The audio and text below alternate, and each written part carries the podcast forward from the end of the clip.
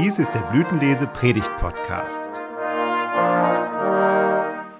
Details zum Thema dieser Folge und wer für sie redet, finden Sie in der dazugehörigen Beschreibung. Der Herr segne alles Reden und Hören. Lieber Paulus, Gnade sei mit dir und Friede von Gott, unserem Vater und dem Herrn Jesus Christus. Amen. Vor vielen Jahren hast du einen Brief an die Gemeinde in Rom gesandt und noch heute sorgt dieser Brief für Aufsehen. Denn er zeigt uns, mit welchem Eifer du um die Sache Gottes gerungen hast. Erst vor wenigen Tagen habe ich deinen Brief wiedergefunden und ihn gelesen. Eine Frage, die sich mir direkt stellte, war, ob die Gemeinde aus Rom eigentlich einmal geantwortet hat. Das wissen wir leider nicht. Aber ich möchte heute die Gelegenheit ergreifen und dir, ja und ich weiß, reichlich spät antworten. Beim Lesen deines Briefes blieb ich an folgenden Zeilen hängen. Desgleichen hilft auch der Geist unserer Schwachheit auf. Denn wir wissen nicht, was wir beten sollen, wie sich's gebührt, sondern der Geist selbst tritt für uns ein mit einem unaussprechlichen Seufzen, der aber die Herzen erforscht der weiß, worauf der Sinn des Geistes gerichtet ist. Denn er tritt für die Heiligen ein, wie Gott es will. Wir wissen aber, dass denen, die Gott lieben, alle Dinge zum Besten dienen, denen, die nach seinem Ratschluss berufen sind. Denn die er ausersehen hat, die hat er auch vorherbestimmt, dass sie gleich sein sollten dem Bild seines Sohnes, damit dieser der Erstgeborene sei unter vielen Brüdern die aber vorherbestimmt hat, die hat er auch berufen. Die er aber berufen hat, die hat er auch gerecht gemacht. Die er aber gerecht gemacht hat, die hat er auch verherrlicht. Ich bin überzeugt davon, Paulus, dass du mich mit diesen Zeilen weder herabsetzen wolltest noch verletzen. Doch einige Fragen taten sich beim Lesen dann doch auf. Vor allem zwei Punkte in deinen Zeilen haben mich doch sehr geärgert. Zum einen deine Unterstellung, dass ich schwach bin, also unfähig und eigentlich nicht weiß, was ich beten soll und wie ich beten soll. Ja, du bist sogar der Überzeugung, dass ich einen Übersetzer brauche, damit Gott mich überhaupt versteht. Zum anderen sagst du dann aber, dass ich ja wüsste, dass ich nur Gott zu lieben brauche und schon würde mir alles zum Besten gereichen. Mein lieber Paulus, das sind schon ganz schön viele Zumutungen auf einmal. Auf eine Antwort von dir werde ich vermutlich genauso lange warten wie du auf meine. Trotzdem möchte ich mit dir gerne über Punkte nachdenken. Weißt du, Paulus, die Zeiten haben sich geändert. Wenn du mir heute sagst, ich sei zu etwas unfähig und ich wisse nicht, was und wie ich beten solle, dann ist das sehr anmaßend und beinahe verletzend. Denn wir Menschen von heute lieben unsere Freiheit und wir kümmern uns mit Vorliebe um unsere Bedürfnisse. Von daher ist es wohl etwas daneben, wenn du also meinst, dass ich unfähig bin zu beten, da ich ja eh nicht wisse, was ich beten solle und dann setzt du dem Ganzen, wenn ich genauer drüber nachdenke, auch noch einen drauf, indem du auch noch meinst, ich bräuchte jemanden, der Gott, meinem himmlischen Vater, erklärt, was ich denn eigentlich meine. Als ob ich einen Sprachfehler hätte. Ich, weil ich denke, Gott versteht mich und meine Gebete eigentlich schon ganz gut. Oder weißt du mehr als ich und von einer Art göttlichem Hörfehler? Hm. Also wenn ich genauer darüber nachdenke, liegt darin vielleicht genau das Problem. Beziehungsweise das Problem der Menschen von heute. Alles dreht sich um mich. Ich, mir, meiner, mich. Alles dreht sich nur um mich. Aber eigentlich heißt es doch, dass ich bitten soll und mir gegeben wird. Dieser Gegensatz, der überfordert mich. Soll ich denn nun bitten oder soll ich lieber gleich den Mund halten und den Heiligen Geist machen lassen, weil er ja scheinbar eh besser weiß, was ich brauche? Wenn ich so darüber nachdenke, ist das vielleicht gar nicht das Problem. Aber wo liegt denn das Problem? Lieber Paulus, ich vermute ja, dass es daran liegen kann, dass wir in unseren Gebeten etwas vergessen. Wir vergessen, so kann ich es mir vorstellen, die vierte Dimension, als sozusagen die himmlische Dimension. Also liegt das Problem, so kann es gesagt werden, darin, dass ich in meinen Bitten immer nur an mich denke und Gott und seinen Willen aus den Augen verliere.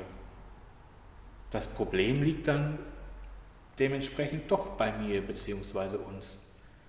Es ist also so, als wenn, dass wenn wir beten, vor allem an uns denken und wir bitten in erster Linie formulieren, die mit uns zu tun haben. Dann heißt es zum Beispiel, himmlischer Vater, ich bitte dich, dass ich immer genug zu essen habe. Oder es heißt, himmlischer Vater, ich bitte dich, dass ich immer in Frieden lebe, nicht krank werde. Oder es heißt natürlich, ich bitte dich, dass der FC Bayern die Champions League gewinnt. In diesen Momenten vergesse ich also in meinem Gebet meinen Blick zu weiten und um die vierte Dimension zu ergänzen. Die vierte Dimension, das sagte ich ja bereits, ist dann so etwas wie die himmlische Dimension, also die Dimension des Gotteswillens. Da wir diesen nicht immer erkennen und wahrhaben wollen, schaltet sich dann sozusagen als Übersetzer der Heilige Geist ein. Wenn ich das so verstehe, Paulus, dann kann ich dir und deinen Gedanken doch zustimmen. Ich brauche dann den Heiligen Geist also nicht, weil ich intellektuell unfähig bin, sondern weil ich Mensch bin und dadurch oft weit weg bin von dem Willen und Gedanken Gottes. Der Heilige Geist ist dann, lieber Paulus, praktisch tatsächlich eine Hilfe. Denn er weiß, ja wer denn auch sonst, wie der Wille des himmlischen Vaters ist und erkennt, was wir wirklich brauchen. Denn wie oft verschlägt es mir die Sprache und ich weiß tatsächlich nicht mehr, was ich beten oder sagen soll. Gerade in diesem Moment, lieber Paulus, tobt in unserer Nähe ein Krieg. Menschen sterben hungern, sind verwundet. Ja, sie erleben unsägliches Leid. Wenn ich auf die Situation in der Ukraine schaue und auf andere Kriegsgebiete, Gebiete, da verschlägt es mir die Sprache. Da muss ich, wenn ich dich dann recht verstehe, aber kein schlechtes Gewissen haben. Denn so beschreibst du es ja. Dann übernimmt der Heilige Geist. Er spricht dann also in meine Sprachlosigkeit hinein und aus diesem Blickwinkel ergibt das dann einen Sinn für mich. Das Paulus ist dann kein anmaßendes, sondern ein wirklich geschenktes Eintreten. Denn so ist es gewiss, dass der Heilige Geist und somit Gott mein Anliegen trotz aller Sprachlosigkeit erkennt. Doch wo wir gerade beim Thema Leid der Menschen sind, da komme ich dann zu einem anderen Punkt, zu dem anderen Punkt von mir, der mich einfach unermesslich herausfordert und ärgert. Ja, okay, ich denke im Gebet zu viel an mich und zu wenig an Gott. Und ja, es ist durchaus möglich, dass ich mit meinen Bedürfnissen die himmlischen Dimensionen aus den Augen verliere. Ja, und ich habe auch verstanden, dass Gott kein Automat ist. Kein Automat, in den ich oben etwas reinstecke und unten das rauskommt, was ich bestellt habe. Und ich kann auch einsehen, dass es Situationen gibt, in denen der Heilige Geist mir in Situationen der Sprachlosigkeit hilft. Aber mein lieber Paulus, bei dem Punkt, dass mir bzw.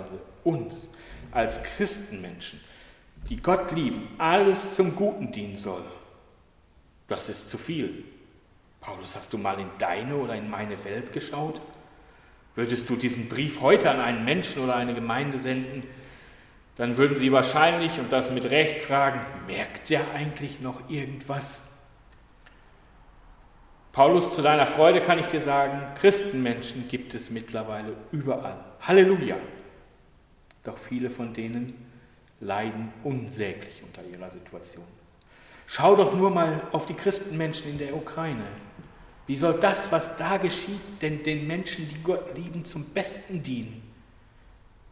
Paulus, ich kann den Menschen, die gerade doch leiden, doch nicht ernsthaft, wie in der Ukraine oder in Jemen, und im besten Willen diese Aussage vermitteln. Auch all den Menschen, die wegen unseres Glaubens verfolgt werden, kann ich doch nicht sagen, dass ihnen diese Verfolgung zum Guten diene.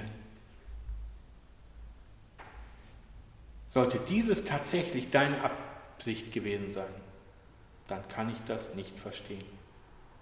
Verstehen kann ich diese Aussage, glaube ich, nur dann, wenn ich auf Situationen blicke, in denen Menschen erst im Nachhinein erkannt haben, dass etwas scheinbar Schlechtes ihnen zum Guten gedient hat.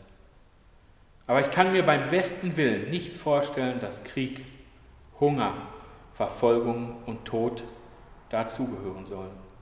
Zugestehen kann ich dir aber, dass Situationen sich manchmal erst im Nachhinein als etwas Gutes und Dienliches erwiesen haben. Also wenn Menschen erst im Nachhinein verstehen und sehen können, wohin sie eine schlechte Erfahrung geführt hat. Weißt du, lieber Paulus, einer meiner Lehrer an der Berufsschule sagte einmal, ohne Krisen gibt es keine Entwicklung. So sind zum Beispiel Trennungen im Leben vieler Menschen Auslöser einer tiefen persönlichen Krise. Trennungen, bei denen zwei Menschen, die sich liebten, fortan getrennte Wege gehen, sind oftmals sehr schmerzlich. Es fühlt sich an, als wenn einem das halbe Herz herausgerissen wird.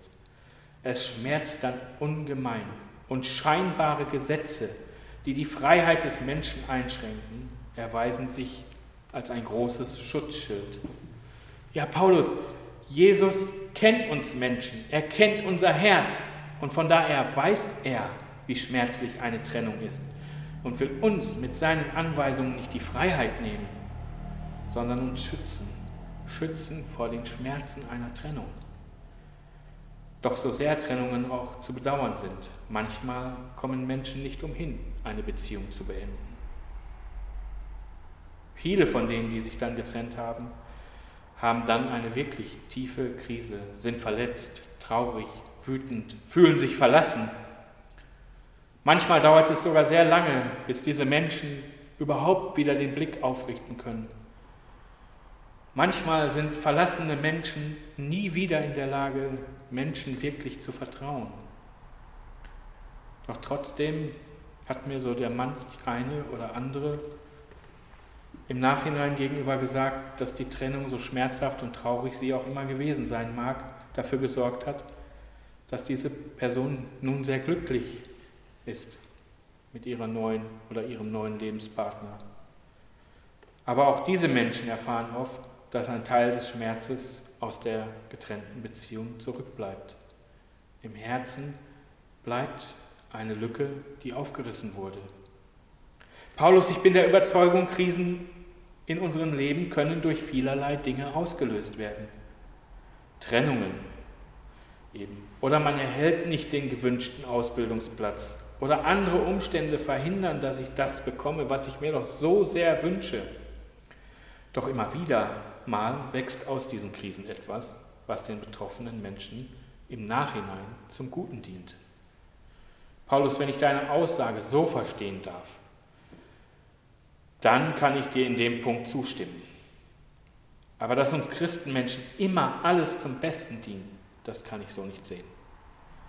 Weißt du, es gibt einfach Dinge im Leben vieler Menschen, die lassen sich keinen Moment ihres Lebens, in keinem Moment ihres Lebens, auch im Nachhinein, einfach nicht schönreden. Und da, mein lieber Paulus, werde ich noch lange drüber nachdenken müssen, um zu verstehen, wie es möglich sein soll, dass wirklich alles, dem, der Gott liebt, zum Guten dienen soll. Meine Erfahrungen in meinem Leben sprechen da einfach eine andere Sprache. Die sprechen für das Gegenteil. Manchmal, Paulus, bleibt dann eben nur die Hoffnung. Die Hoffnung auf eine bessere Welt. Die Hoffnung darauf, dass ich die himmlische Dimension erkennen und sehen kann.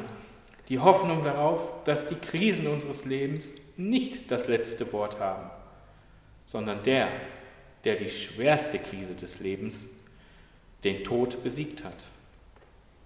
Jesus Christus. Lieber Paulus, ich danke dir für deinen Brief, deine Gedanken und vor allem danke ich dir für deine Geduld mit, mit meinen Zeilen und wünsche dir, dass der Friede Gottes, der höher ist als all deine und meine Vernunft, deine Sinne und dein Herz in Christus Jesus bewahren. Amen.